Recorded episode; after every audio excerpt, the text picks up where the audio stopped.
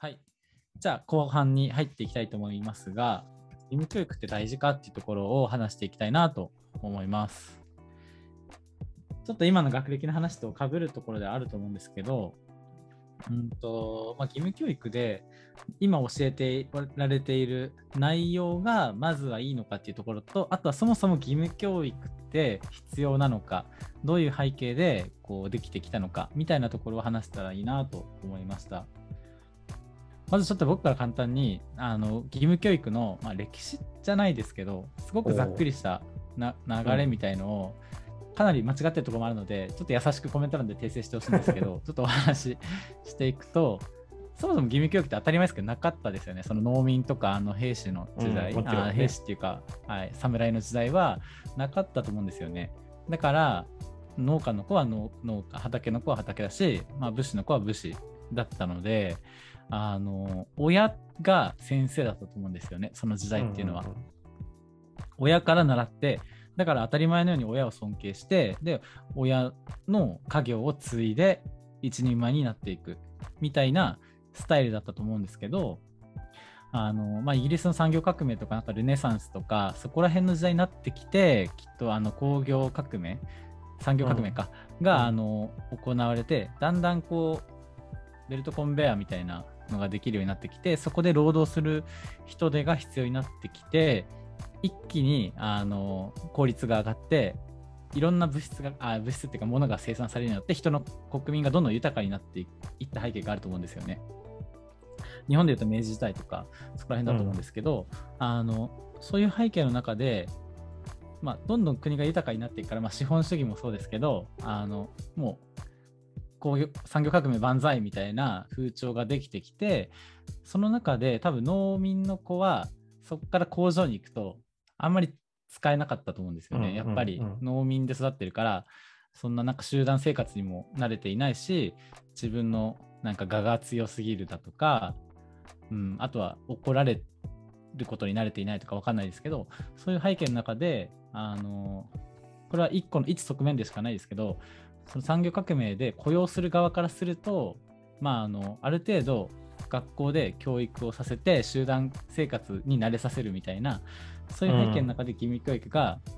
なるほど。できてきたし、はい、あと中流階層っていうか今までは貴族だけがあの教育を受けて貴族が頭いいからその貧困の人を使うみたいのがあのあったと思うんですよね時代としては。うんうん。はい、でも産業革命でこう中流階級のこうブルジョワみたいな人が出てきて自分でお金を稼げるようになってきてそういう人たちは教育をを子どもたちにしないといけないっていう背景の中で義務教育とか家庭教師とかそういうのが出てきたと、はい、思うのであのなんか義務教育の闇って書いちゃいましたけど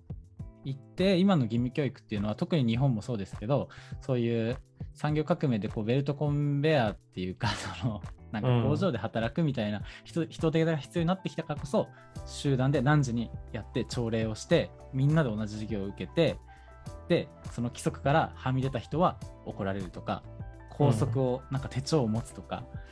それはすごくそこにあの影響を受けてきたんじゃないかなとうん。思っていて、それが今も続いてるっていうのはちょっと自分はうんもうなんかそういう時代終わったんじゃないかなっていうふうに思っていたので、今回ちょっとここら辺の議題にさせていただきました。はい、時代の流れとしてはすごく簡単ですけどそんな感じなのかなと思ったんですけど、どうですかね？いや、素晴らしいですね。あの、はいもうなんかめちゃめちゃいきなり本質的な話になっちゃうんだけど、あの、じゃあ何のために義務教育があるのかっていう時に、そのマンデリンの視点ってめちゃくちゃ重要で、結局そはいの労働者を作るためなんだよね。なのかなと、はい、そうなん一つだよね。は、はい、そうそうそうそうそうなんですよ。なのであのーその結構その皆さん資本主義っていうものをなんかこう多分深く考えずに生活してると思うんですけど、まあ、もちろん僕もそうなんですけど資本主義ってそのあまたの労働者とちょっとだけの資本家で成り立ってるシステムなんですよ。なので、そうですあのまあ、すごく悪い言い方をすると一部のその金持ちが、えー、と多数の労働者を使って、まあ、その金持ちはもうどんどん金持ちになっていくみたいなそういうシステムなんですね、悪い言い方をするとね。ところなので、えーと、いっぱい優秀な労働者がいっぱいいればいるほど資本家は嬉しいんですよね。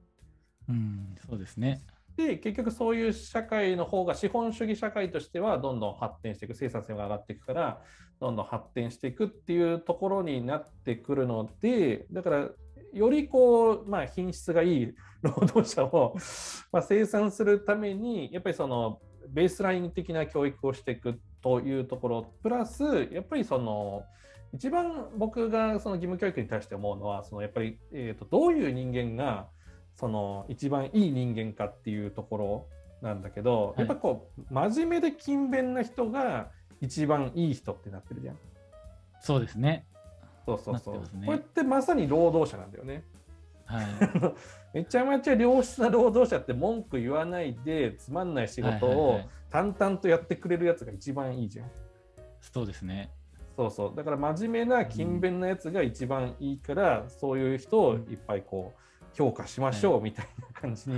なってるところが、はい、なんかまさにこう、労こう義務教育だなみたいな感じがするよね。はいいや、そうなんですよね。なんか、いまだにありますよね、根底に僕ら、特に日本人だと思うんですけど、やっぱりが偉い人、え、なんか、いい子は、つまり、その学校における、いい子っていうのは、まあ、校則をしっかり守って、しっかり勤勉に勉強して、正しく生きる子みたいなのは、そういう雇用者側からしたらそういう背景はあったのかなっていうのと、あとは逆にでも、まあ、機械の均等というか、義務教育って親に課された日本だと義務だと思うんですけど、しっかり親が子供に教育を受けさせるっていう子供の権利を主張するっていう意味では、まあ、すごく重要なものではあるとは思ってて、その貧困な家庭で生まれた人は十分な教育を受けれないから貧困なままで貧困の連鎖がつながるみたいなのの脱却するための、まあ、装置というか機械の均等っていう意味では、うん、まあ、義務教育は確かにあの一致してるので、うん、両者のこうなんか多分メリットがあるから成り立っていったのかなって個人的には思ってますね。雇用者側も都合いいし、そういう、まあ、人権的な意味でも都合いいから、どんどんじゃあ義務教育大事だよね、やってこうね、みたいな感じになってったのかなっていう。もちろんその義務教育の恩恵を受けて貧困だったところからこう逆転して、みたいなストーリーもいっぱいあったと思うから、うん、一概に今の義務教育が悪いとは言えないですけど、まあ、なんかもう、その大量生産とかってロボットがやるようになってきてるし、うん、なんかあのもう物がいっぱいあればいい時代って終わってて今はなんか割とその脱成長とかあの、うん、地球温暖化とあのプロブレムがすごく出てきている時代だからこそなんかただみんなと一緒にわーってやればなんかいいっていう子供たちを作る作るというかそういうなんかイデオロギーっていうんですかねそういう考え方を子供たちに植え付けるのはよくないんじゃないかなって個人的には思っていました。そうですね。なので、うんと、あの、その AI の発展とか、その、いうことによって、その職が奪われるみたいな、だからいわゆる、さっき言ったその、均質で勤勉な労働者ではダメだみたいなフェーズが ちゃぶ台返しフェーズが今、こう、突然来ちゃって、それでみんなビビってるみたいな、ね、感じだよね、はい、だからその創造性だったりとかそういうところを本当は磨いていかないといけないんだけどちょっとこう間に合ってないというかあの追いついてないというか全然今までとかなり180度こうやんなくちゃいけないことを変えなくちゃいけないからシステムとしてはすごい難しいよね。いやまあそうですよね。理想を語るのは簡単だけど、うん、まあ実際に変えるのは難しいっていうのでな医療者でいうゼネラリストじゃないですか今育てようとしてるのって多分、うん、そのはい。何でも算数国語英語全部できたら点数高いしみたいな。しまあなんか校則を守るとか全部できなきゃいけないからなんか突飛なもう学校授業中ずっと絵描いてるやつはダメだみたいな感じになっていると思うんですけど割となんかそのベーシックインカムというかもうなんかベースで豊かになってて僕らって多分。何もしなくても。社会福祉制度も整ってるし。だからこそ今はそのスペシャリティ得意領域をこうどんどん伸ばすみたいな教育がもっとあってもいいんじゃないかなっていうのは個人的には、うん、思いましたね。まあだから学校だけでそれをやるかどうかっていう問題もちょっとあるというか結構アメリカだと多分その部,、部活動とかを多分他でやってるんだよね学校じゃないところでやったりとかしてるから、なんかその伸ばすっていうところをその外部機関に委託しちゃうっていうのもなんかそれこそ絵が上手な人だったらなんか美術部の先生に習うんじゃなくてなんかそういう街のそういう絵が好きたちなおじさんたちのサークルに ポンって入れちゃってやらせるとか、音楽も正直俺がやってて思うのはその部活でやる楽しさもあるし重要性もあるんだけどある程度上手な人とかも楽団に入っちゃった方があの伸びるしみたいなところもあるので。なんかそのえー、と別のシステムに頼っちゃうっていうのも、まあ、もしかしたら一つ学校で全部完結しようとするのがやっぱ無理があるのかなっていうのも一つあるよね。うん、確かにそうですね。求めるレベルがたうん、確かにそこまで国に要求するのかっていうところじゃなくてなんか僕らの意識の問題かもしれないですね。だったら、まあ、親世代のこう価値観を少しずつ変えていくというかまあこれぐらいできなくたっていいじゃないみたいなこう僕私たちの子はとかあの子はここがいいとこあるからそこ伸ばせばいいよねみたいな思想、うんうんうん、国全体のというか価値観を育てていく方がまあ、先なんですかね、きっと。そうだね。まあそこ、だからさ、まあ最初の話に戻るけどさ、その人間の評価っていうものが、その、いわゆるその今のその学歴っていう、そのいわゆる学校の既存の学校の勉強ができることイコール優秀な人間っていう評価軸からやっぱり変えられていないから、はい、結局最終的なゴールがそれだから、結局まあ個人の脳のこうのとかあるけど結局だから絵が上手い人とか音楽ができる人をどんどん伸ばしていったとしても結局それがいい大学に入れるわけじゃなかったりとかして、うん、それがいい就職につながんなかったりとかしてってなるとやっぱりモチベーションにねつながんなかったりとかしちゃったりするので、まあ、そこの難しさだよね。なんかその最終、まあ、やっぱり結局は人間の評価をどうしていくかっていうところにやっぱねつながってきちゃうのかなっていう気がするよね。はい、うん、そうですね。確かに。ちょっとその留年しない義務教育ってとこちょっと僕話してっていいですか？あの、はいはいはい、えっ、ー、とここ僕が話したかったところとしては義務教育ってあ中卒までは公立だったら絶対行くんですよねほぼ確実に99%私立の中学とか入るとあのある程度のレベルいかないと留年することはあるらしいんですけど基本的には公立の普通の中学校に行ってる時点で僕らって留年しえないんですよね。3日しか学校行ってなくても進級するし、卒業できちゃうんですよ。で、例外として本当にもういじめとかね、あの学校行くことが辛い人は除いて、まあ、もうが俺は学校行きたくねえみたいな、こう、ちょっとやさぐれてる人とかもいると思うんですけど、うん、そういう人でも結局あの国は卒業していいよって言うんですよね。義務教育っていうふうに目打っているのにもかかわらず。なんかそこは実際どうなのかなっていう、なんか他の人が何て言ってるか僕は分かんないんですけど、個人的にはアメリカとかオランダとかドイツかな、その飛び級とかは普通にあるんですよね。うん、つまり、それは、えーと、習得主義って言ってこう、このレベルに達したらもう終わり。じゃあ、だからこのレベルあなた達してるから飛び級していいよ。っていう、その、実際に到達点で見てるのか、日本みたいに年齢主義というか、年齢性、履修主義っていうんですかね、ここ何歳になったら終わり、何歳になったら終わり。はい、じゃああなた中学校卒業する年齢だから中卒終了みたいな、そのまあ、年を重ねることに重きを置いてるのか、みたいにあると思うんですけど、なんか義務教育とは言いつつ、義務でこうやる、まあ義務っていうのは親の義務だからあれなんですけど、とりあえず学校行ってればいいっていうのが今の日本のスタンスだと思うんですよね。学校行ってればいいというか、うん。まあ多分そうですね。親の義務だから。っていうところで言うと、実際なんか、この日本の制度って飛び級とか実際僕はしてもいいのかなとか、うん、親によっては、この子はちゃんとなんかあの勉強できるまでやらせたいから履修制でこの子はやらせてくださいとか、そういうなんか選択の余地があっても、あ、履修制あえっと、あれですね、あの習得制っていうか習得主義。うん、うちの子はできるまで卒業させないでくださいみたいな。そういうのがあっても結局だって中学校卒業して掛け算できなかったらまあそれでうんしょ変わんないのかなっていうか意味ないんじゃないかなって勝手に思っちゃったんですけど、うん、そこら辺どう思いますか？うんそうだね。まあ結局その中学校卒業できるかどうかギリギリぐらいの人が例えばその中学校留年してまあ例えば4年とか5年とかかけて卒業したパターンとその全然わけわかんないけど、はい、あの全然勉強しない状態で3年で卒業しちゃった場合の差がどれぐらいあるのかがちょっとよくわからないなっていう気はするかあ 確かに。まあそうです、ね、それこそじゃあ蕎麦屋とかになるのに、はい、あの因数分解できないからダメだみたいな のとかってなるとやっぱそれは別に良くないみたいな感じになるのかなって。で留年させるっていうのがそうだね。だから全員にとっていいのかって言われると、ちょっと難しいかなって気がしたと、あと飛び級に関してはもちろん制度上はやった方が全然いいと思うんだけど、結局、はい、やっぱりその日本の特有のこの不公平感をなくすっていうところにやっぱり戻ってくるんだけど、はい、やっぱりちょっとそういうことがね、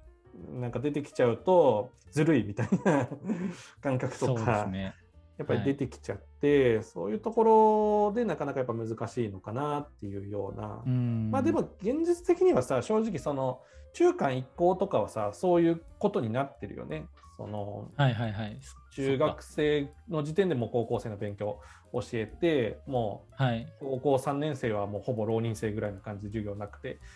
ずっと自習できますみたいなね、はいなってるからなんかまあ事実上のその飛び級みたいなことを進学校ではやってるのかなっていう気はする、ね、ああ、うん、そっか。確かにそうですね。そっか。いやちょっと極端すぎましたかね。まずそっか。蕎麦屋とか言われたらまず確かに。それはそうですよね。だからまあそっか。親が決めるのもあれだから子に決めさせるとかなんかなんか中学のまでのその 6, 6年間プラス3年間確かに集団生活することが大事というか社会でいろんな人間がいることを理解する。その勉強するっていうよりかは人間関係の難しさとかそこら辺を勉強するっていう大きい意義が1個あるから多分日本はとりあえずもう9年間やったら終わりでいいよっていう感じだとは思うので確かに。でも結局そこをなんかあんまり学校行かずになんかそこの大事さ気づかないまま行っちゃったとか、うん、本当に学校行くのが辛くて行けない2年間があって学校ついていけなくなった人とかもいるとは思うのでそこはなんか個別性出してもいや結局なんかその持病があって、まあ、持病があった場合は確か留年自分で選択してすることできるはずですけど、えー、なんかそういう文化みたいのも、うん、ごめんなさい。まあかなり突飛な例ですけどやってもいいのかなとは思いましたね。個別性ですけどね。そうですね。まあ、その辺の、だから、例えば不登校の問題だったりとか、そういうのは、まあ、社会でやっぱり支えていかなくちゃいけない部分はあるよね。あの、結構 SDGs の問題とか、うん、あの出てきて、その、まあ、寄付とかのね、しやすさがこうだいぶしやすくなってきて、まあ、結構俺もたまに見たりとかするんだけどやっぱそういうこう学校に行きにくい人とかに対してのそういう、えー、団体とかやっぱあるんだよね。それで外で教えてくれる人とかいたりとかするのでなんかまあそういうのをやっぱこうだんだんね使っていく流れにやっぱなっていきたいよなっていう気はしますね。確かに。そうですね。うん。いや、ありがとうございます。ちょっと、そそんな感じで 留年の話は、まあ、とりあえずちょっとこの話だったんですけど、じゃあ、実際何を教えていったらいいかっていうところと、あと、どうやったらだどうだどうやったら今のなんかさっき言った歴史的なこう産業革命的なこう右へ習えみたいな教育から脱却できるかみたいなところをちょっと話し合っていきたいなと思ったんですけど、まあ、金融知識をなぜ教えないのかっていうのは1個の例で金融知識以外もそうだと思うんですけど、うん、今ってまああのいろんな科目がある中で絶対金融知識はあった方がいいし今も自分が社会人になってなんか税金のこととか、うん、まあ、あの株のこととかもっと早く知りたかったなっていうのはあるのでなんでこれをあんまり教えないんだろうなっていうのは一個あってそのまあ背景としては多分国もあの体制とことあると思うんですよね。あの文科省の人たちはきっと多分東大を卒業されてて、まあなんか今まで自分がやってきた教育を多分子供たちにやるっていうので別に何ら困らないし、うんまあ、そこを変える意味を感じないだろうし、まあ、お金の知識ももしかしたらですよ本当に汚い言い方ですけど知ってる人だけが得するから知らないと損することっていっぱいあるのにそれを教えないっていうのは一部のこう利益が一部の人だけが知ってることによってその一部がより利益を獲得できるように、まあ、あんまり教えないみたいな背景もあるんじゃないかなと思ったりしていて、まあ、金融以外もそうで、うんと、日本の歴史とかもある程度なんかそのこれは世界あのアメリカとの関係だと思うんですけどマッカーサーがなんかその結局は日本の憲法を作る時にも関わっていて多分日本の義務教育もなんか日本書紀の内容とか僕らって全然教わんないしすごく歴史的な書物なのに、そういうなんか日本の歴史とちゃんと学ばないし仏教とかキリスト教、うん、仏教のことも多分詳しく勉強してないと思うんですよね。自分の国の宗教なのに。なんかそこら辺のこととかってなんかひろゆきも古文漢文いらないんじゃねみたいに言ってたけど なんかそれよりももっとしてることあるんじゃないかなみたいな限られた時間の中でもっと、うん、社会に役立つことを勉強してからなんか飛び出すの方がいいんじゃないかなって個人的には思ったんですけど何かありますか？これ教えた方がいいんじゃないかとか何で教えないかとか。そうですね。そのまあでお金のマネーリテラシーのね話で言うと、まあその YouTuber のね大河内薫さんってね税理士さんが結構有名ですけどね、まあ彼もやっぱかなり繰り返し、その義務教育にもっと税金の話をすべきだっていうことは言っていて、確かに俺らってそのまあ大河内さんの YouTube とか結構見てるとあこんな節税の仕方あるんだみたいなのとかあと確定申告もこういうふうにしていった方が得なんだとかあと結構アップデートもされていくのでこういう帳簿つけないといけないんだとかそういうのもあったりとか、まあ、それこそふるさと納税をやっぱやった方がいいよねとか iDeCo とか NISA はやった方がいいよねみたいな話なんだけどやっぱそれは言わないよね。でまあ一つはまあでもまあ iDeCo NISA は国も押してるしあの、はいはいはい、多分やってほしいと思ってるんだよね国側もね。あの、はい、あの特に iDeCo に関してはその年金をその、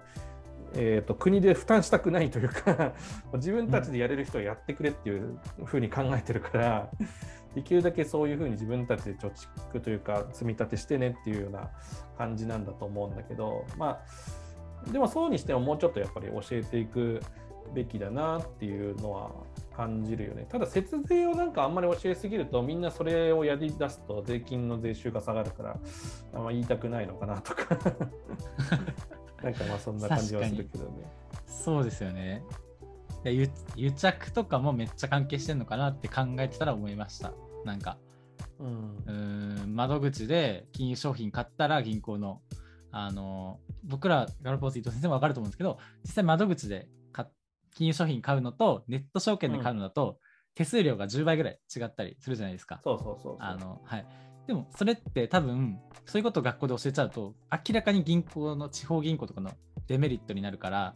容易に踏み切れない。そういうこと。そうだね。はい、っていうのは1個あるんじゃないかなっていう。一例ですけど生命保険がどうとかなんかはい、家財保険はどうしたらいいとか。でもそういうのってめちゃめちゃ学校で教えるには難しいから、まあ、ある程度今 YouTube とかでが普及してるから、まあ、そういうのは YouTube で学ぶしかもうない。YouTube とか他のツールで学ぶしかないのかなと思うんですけど。そうだね。だから情報リテラシーはじゃあ情弱がどうのとかって話になっちゃうけど やっぱその情報リテラシーの差が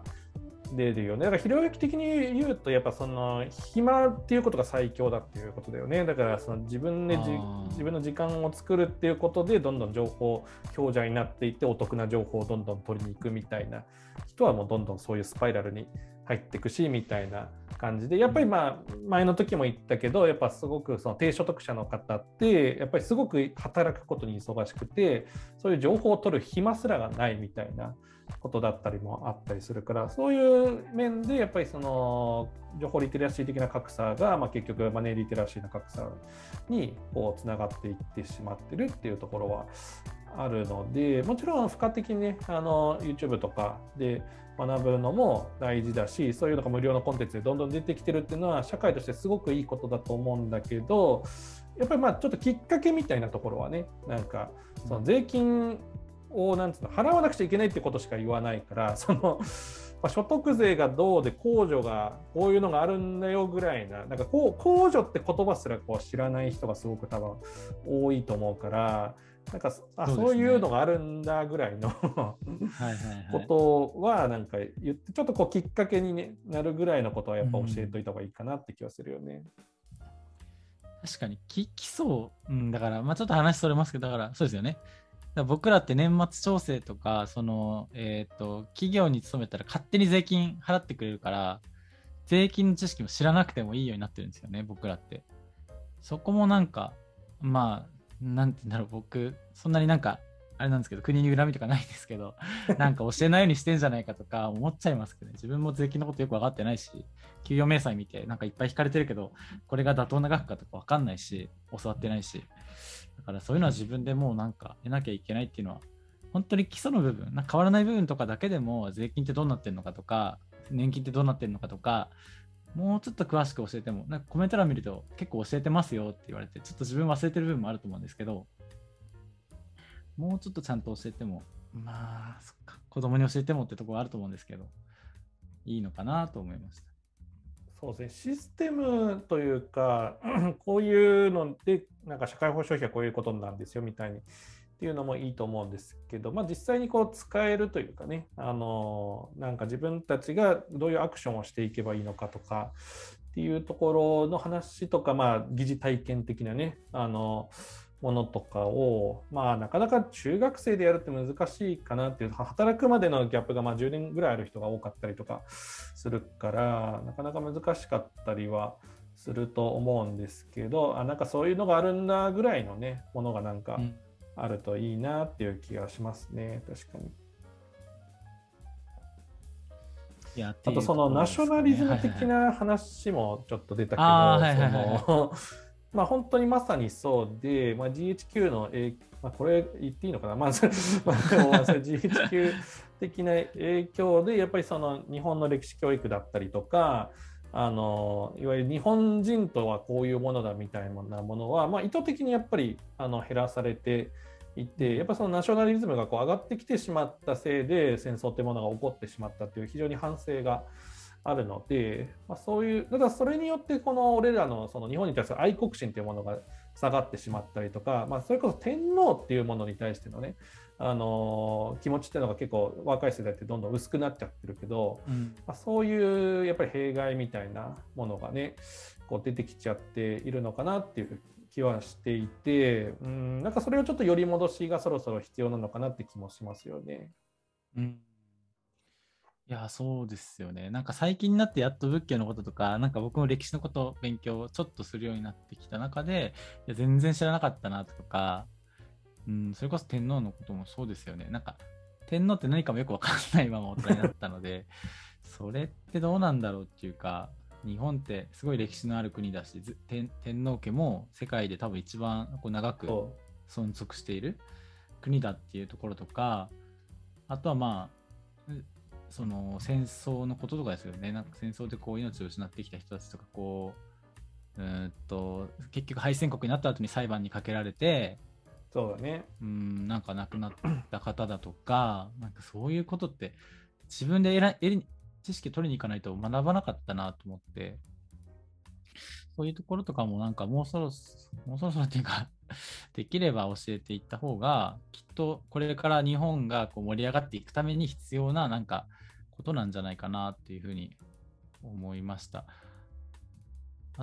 ちょっとまた話変わるんですけど、うん、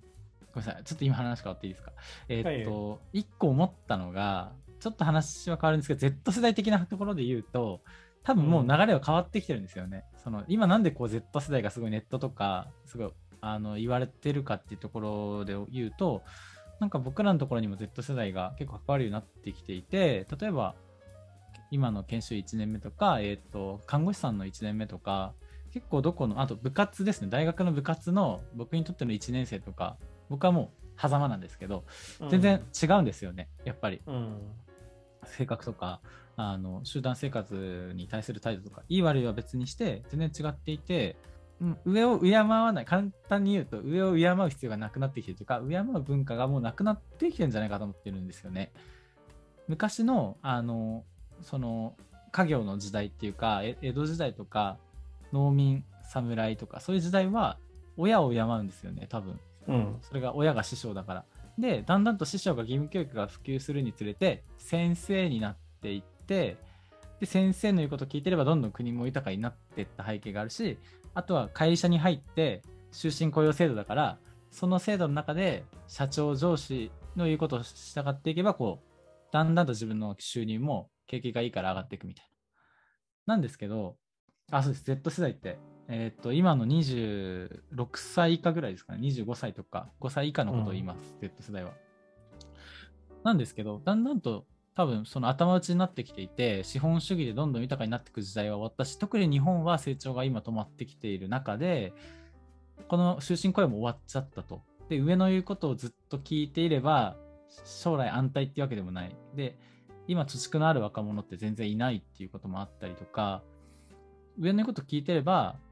いいみたいなのもなくなってきたしなんかそういう人たちを尊敬するみたいな文化もちょっとずつなくなってきたかなと思っていてで今の若者の興味って多分影響力がある人だと思うんですよね。なんかもう一気に動画とかがバーって普及してラジオとかテレそっちの時代になってきて人の注目を集める人とかあと信頼できる人社会にコミットするなんかヒカキンとかですよね。だからヒカキンみたいにこう、いいことを社会に施してる人とかあと面白いし影響力を持ってる人が注目される世の中になってきてるなぁと思っていて。だからなんて言うんだろう。今のこう義務教育のままなんか右へ習えでやれみたいに言ってこう社会に飛び立った Z 世代ってなんか僕らと今ずれてるのはそこなんじゃないかなと思ってて。うん。それをなんか僕らも意識を変えないでいやな昔のなんかなんかややつらは良かったみたいなことを言ってこうずっとやってったらなんかどんどん日本の成長は止まっていくしうん。っていう意味ではもっと 何言いたいか分かんなくなってきたんですけど、うん、Z 世代に適応していって教育もなんか右習えじゃできなくなってきている世代だしもうこの先どうなるか分かんない日本の中でもっとこう新しい発想を評価するとか点と点をつなぐ多分ことができないと生きていけないと思うんですよね。うんうんうんうんある程度。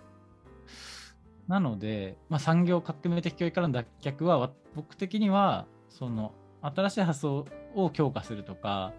算数できることがいいっていうところもそうだけどもっとさっきの絵絵うまい人を評価するもそうですけど、うん、そういうことをしていかないとなんかあの子供のやる気にもつながらないのかなって。なんか学校の先生そんな尊敬していない人がどんどん僕は増えていくんじゃないかなって思いました。極端ですかね なるほどね。なるほどね。あじゃあ Z 世代にこう寄せていった方がいいってことね。いやそれって、うん、Z 世代は確実になんかこの日本の空気感を吸収して育った結果だと思うのでもうん。う、うん、これからもずっとそうだと思うんですよねなん多分ですけどいい思いなんかわかんないですけど僕バブル経験してるんでわかんないですけどその、うん昔は良かったとか知らないしうん。どめっちゃ裕福だったとかなんかみんなボーナスがなんぼだったとかそれ知らないんですよね僕らの世代って、だからこそそんなこと言われてもわかんないしみたいな 自分で生きていかないといけないしみたいなそんあなそんな感じはあるんじゃないかなって思いますあ。なるほどね。だから昔の人はその社会というか日本全体がもうすごかったから、なんかまあ個人的に頑張る必要はなくて、勝手に自分も普通にやってたらすごいなんか株適当に持ってたらめちゃめちゃ上がるみたいな こうバンバンあったからいいけど今はまあずっとこの平成の大不況からの名残がずっとあってやっぱり個人個人の力を発揮していかないと難しいっていう時代にこうなってきたよねって話と、ね。なってきてるかなとはい。個人的には思って。そこと教育どう結びつくかってあんまり僕も自分の中でまとまらなかったんですけど。うんうんっていう背景はあるかなってその先生とか上司を尊敬する人世代ではもうなくなってきているなっていう、うんうん。うん、まあ、その目上の人をね敬うってすごく儒教的な思想なんだよね。その上の人とか親とか、そういう人を敬いましょうっていうのはやっぱり非常に中国思想が強くてまあそれが年代とともにだんだんねこう落ち着いてきちゃってるっていうところはあると思うんだよね。アメリカなんてもう最初からこう実力至上主義とか合理主義だからもうそのその人に能力があるかどうか上か下かは関係なく能力があるか。どうかで見ているから、まあ、それにだんだんやっぱこう近づいていってしまってるっていうところが、まあ、あったと思うんだけどでも俺はね、まあ、結局そのまあフォローをするわけじゃないけど学校教育のやっぱ素晴らしいところっていうのはやっぱこう無料でさ質問とかしたらさ答えてくれるじゃん。だから俺とかさ、中学校の時とかさめちゃめちゃ数学の先生とかにさ、聞きに行ったりとかしてたんだけど、はい、なんかそういうことがやっぱ無料でできるっていうところっていうのはやっぱりすごい素晴らしい場でやっぱそのネット上のインフルエンサーっていうのはそこまではしてくれないから、うん、だからその、まあ、意外にその近くにパーソナライズドになんかやってくれる人っていうのがいてだからまあその Z 世代的に言うとその近くにいい先生がいたらその先生に学びに行くけどまあ科目によってちょっと微妙だったらそれはその YouTuber とかですごい先生がいたらそっちを見るみたいなそういううまくこう取捨選択みたいなことをまあしている、まあ、うまくこうミックスねしてってるっていうような俺らだってさそのなんか先生微妙だったら参考書をこう参考にしたりとかしてたじゃん。だからそういうことのまあちょっと違うバージョンをなんかしてる感じなのかなって気はするけどね。確かに、まあそれに過ぎないのかもしれないですね。そっか。確かに学校教育もなんか極端なこと言ったらそのなんか東進ハイスクールみたいなそのオンライン授業で優秀な先生の授業一応にみんな聞けや割とそっちの方が基礎的な学力上がんじゃねみたいなのはあると思うんですけどでもかといって日教祖というかそのまあ雇用もあるので教師の雇用とかもあるのでって今思ってましたけどでも確かに今ガラポース伊藤先生の話聞いて結局マンツーマンで質問したりとか先生に叱られたりとか、そういうところで成長する面もあるから、まあそっか。たど確かにどんどん演奏授業とか、えっ、ー、と、普及してきてはいるけど、結局は学校での素晴らしさっていうのがすごくあるっていうところですかね。ちょっと偏った意見を持ちすぎてました。いや、日本のが、はい、まあ日本だけじゃないかもしれないけど、まあ、日本のその学校教育はめちゃめちゃすごいことは実際は多分その世界的に見ると、まあ、実際はしてると思うんだけどまあまあでもうんそうは言ってもねもちろん完璧ではないので、まあ、そこの部分はうまくやってくれてると思うんだけどだからまあそのうんと,、えーと、Z 世代側から見た学校に対してはまあそういう感じだから、まあ、あんまりあの Z 世代側はそんなになんか求めてないというかそのクリエイティビティなところはもしかしたらこう求めてなかったりとかするかもしれないので、うん、はい、あのいいんだけどやっぱ教える側としてはでもちょっとそういう視点というかやっぱこう潰さないことがすごく大事になってくるかなと思うんだよね。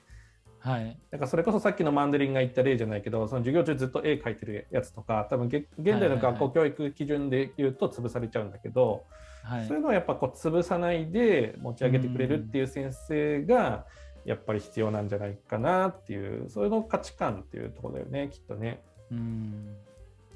確かに、そうですね。だその、とゆたぽんくんゆゆたぽんくんかな、うん、ゆたぽんくんとかはかなりこう、1年前ぐらいにかなり話題になったと思うんですけど、まあ、彼は確か学校に行くと、あの、宿題しないと怒られるっていう環境が嫌だったっていうのと、あとは、すごい、なんか、強烈なこと言ってて、多分親の影響を受けてると思うんですけど、学校に行ってロボットみたいになるのが嫌だみたいな主張されてたんですよね。で、ゆたぽんくんの親は親で、えー、っと、家で教育が十分私はできると。だから別に学校行く必要は少な別にないし、義務教育っていうのは親が子供に教育を受けさせる権利だから、私が十分な教育はできるからいいだろうみたいな主張だったと思うんですけど、確かにその反発としてユタボン君ってこう社会的現象として出てきたじゃないけど、その学校に適用できないというか、そのだから絵の絵の例もそうですね。絵を描くのが大好きで、他の才能ないから自分がみそぼらしくて学校行きたくない人は、ええんやでみたいなそのユタポン君はそれの一表現形なのかなっていう気は今確かに言われてしましたね。だから学校行かないやつはダメだみたいのは良くないし、結局中庸だと思うんですけど、学校行かないとダメもダメですよね、結局は。学校行かないとダメだっていう人も良くないし、でも学校行かなくてもいいよっていうのは、子供は受ける権利があるし、親には義務があるから、それは言い過ぎだと思うんですね、親の大人たちが、うん、お前学校行かなくていいみたいな。学校で得られることっていっぱいあるから、その、ゆたぽんくんのまあ、お父さんがすごい教育上手であればまあいいかもしれないけどそのやっぱり学校に行かないと分かんないこともいっぱいあるわけだし親はそういう義務があるわけだからなんかうーんめっちゃわけわかんなくなってきたんですけど どうしても学校に行けないその本当に心の病気があるとか、うん、本当にいじめがあるとかそういう人を除いてはうんと親が学校に行くなっていうのは良くないしあとは学校でもそのある程度そういうちょっと偏僻な人を許容する学校であるべきみたいな、そこを考える機会をくれたのがこうユタポン君みたいな感じなんですかね。ユタポン君まあそうだね。だからまあ最初の話に戻るけど、やっぱそのそういう一部の人から見ると、そういうなんか均一な労働者を作っているみたいな雰囲気を感じちゃうんだろうね。まあ俺はあんまりそういうふうには思わなかったけど、はい、そううんっていう感じなのでまあそういうどうしてもそう感じちゃっているのがやっぱり辛いとかストレスに感じたりとか、うん、あのまあそうじゃない選択学校じゃない。いやまあやっぱ俺も学校だけが唯一の選択ってなっちゃうのはやっぱりつまんないというかやっぱ良くないと思ってて学校外のその教育の期間だったりとか経験できる期間っていうのをやっぱどんどん日本としては増やしていくべきだと思っているので、まあ、そう感じちゃって、まあ、そうじゃない方が得だと感じるなら、まあもう、ね、止めることはできないから、説得は頑張るけど、止めることはね、できないから、なかなか、まあ、そこは自由意志ではね、あるからねっていう感じはするかな。だからまあ、やっぱりどちらにしても押し付けは良くないっていうことにやっぱ尽きると思うよ、うね、確かに。言うと、はい、その学校行くなっていうのも、あの、はい、良くないし、かといって嫌な、はい、行きたくないそのそれこそ精神的なストレスを感じてる人に対して学校絶対行けみたいなね。今結構その不登校とかもそのちょっと前までって結構学校に行くことが目標みたいな感じだったりとかしたんだけど、うん、そうそう学校に無理やりお母さんたちもこう行かせようっていう流れが強かったんだけどだんだんそれも少し変わってきたりとか実はしていて。うん、だからそういうところとかは、まあ、やっぱり臨機応変になんだけどあのやっぱり押し付けっていうかねそういうのがやっぱ良くないのかなっていう感じ。あとはその学校以外にもそういう社会的な経験、うん、なんかその学校で得られるような友達を作るだったりとかあの先生を敬うとか そういう経験を学校外でもできるようにできるときっといいんだろうなって気はするよね。あ確かにそうですね。確かに、社会として義務教育を行っていくみたいな、そういう、まあ、もっと受け皿を作っていくっていうのが、もっと、確かにいろんな環境に、こうい、ろんな子どもたちが多分育てる必要がある日本の中で、学校だけでは教えられないという、学校以外でも、きっといろんな伸び伸び生活する場を提供していくべきだっていう意味だと無理やり結論ですけど まあ 教育者以外も僕らもその子供を育むっていう意識というかこう日本で子供を伸び伸び、まあ、全然親でも僕なんでもないんですけど なんかそういう意識が大事だっていうところでしょうかね。そうですねだから皆さんもその SDGs 的な話で言うと、まあ、そういうことをやってる団体はあるのでぜひ寄付とか考えてもいいと思いますし自分がボランティアでね行くっていうのもすごくいい経験というかねあの社会一つの社会貢献なんじゃないかなっていうふうに思ったりはするのでなんかそういうところにまずなんか興味をあの社会として皆さんも一緒に持つっていうのはすごくいいんじゃないかなっていう気は、えー、最近僕もちょっとしてますね。はい。そうなんです。全然そこら辺のアンテナは立ってなかったので、確かに、ちょっと自分にできることを考えていきたいなと思います。はい。ちょうど1時間半ぐらい経ちましたね。うん、はい。ガラゴー先生、どうでしたか？はいはいはい。ああ、ごめんね。えっと、そうですね、ちょっと結構この話題、特に学歴の話はね、あのずっと実は話したかったんで、なんか今日うまく話せたか、ちょっと実はよく分かって ないので、あとは後でアーカイブで聞いて、ちょっと話しきれてないところがあれば、ちょっと第2弾とかね、そうですね したいなって思いました。はい。はい、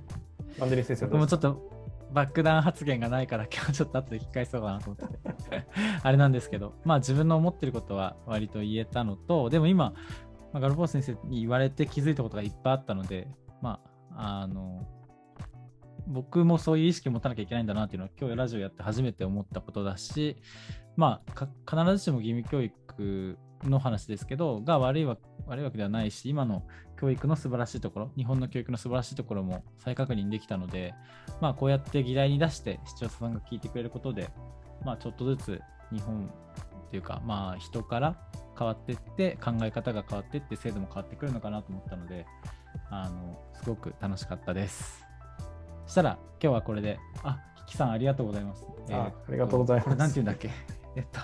はい。ありがとうございます。スパッチャをいただきました。ですね。初めていただきましたね。はい。ナイスパっていうの、はいえー、ナイスパですね。ありがとうございます。はい、ありがとうございます。はい、これからも、えーと、月1ペースでこっちの、えー、総合診療クロストークやっていきたいと思いますので、ぜひ、あの、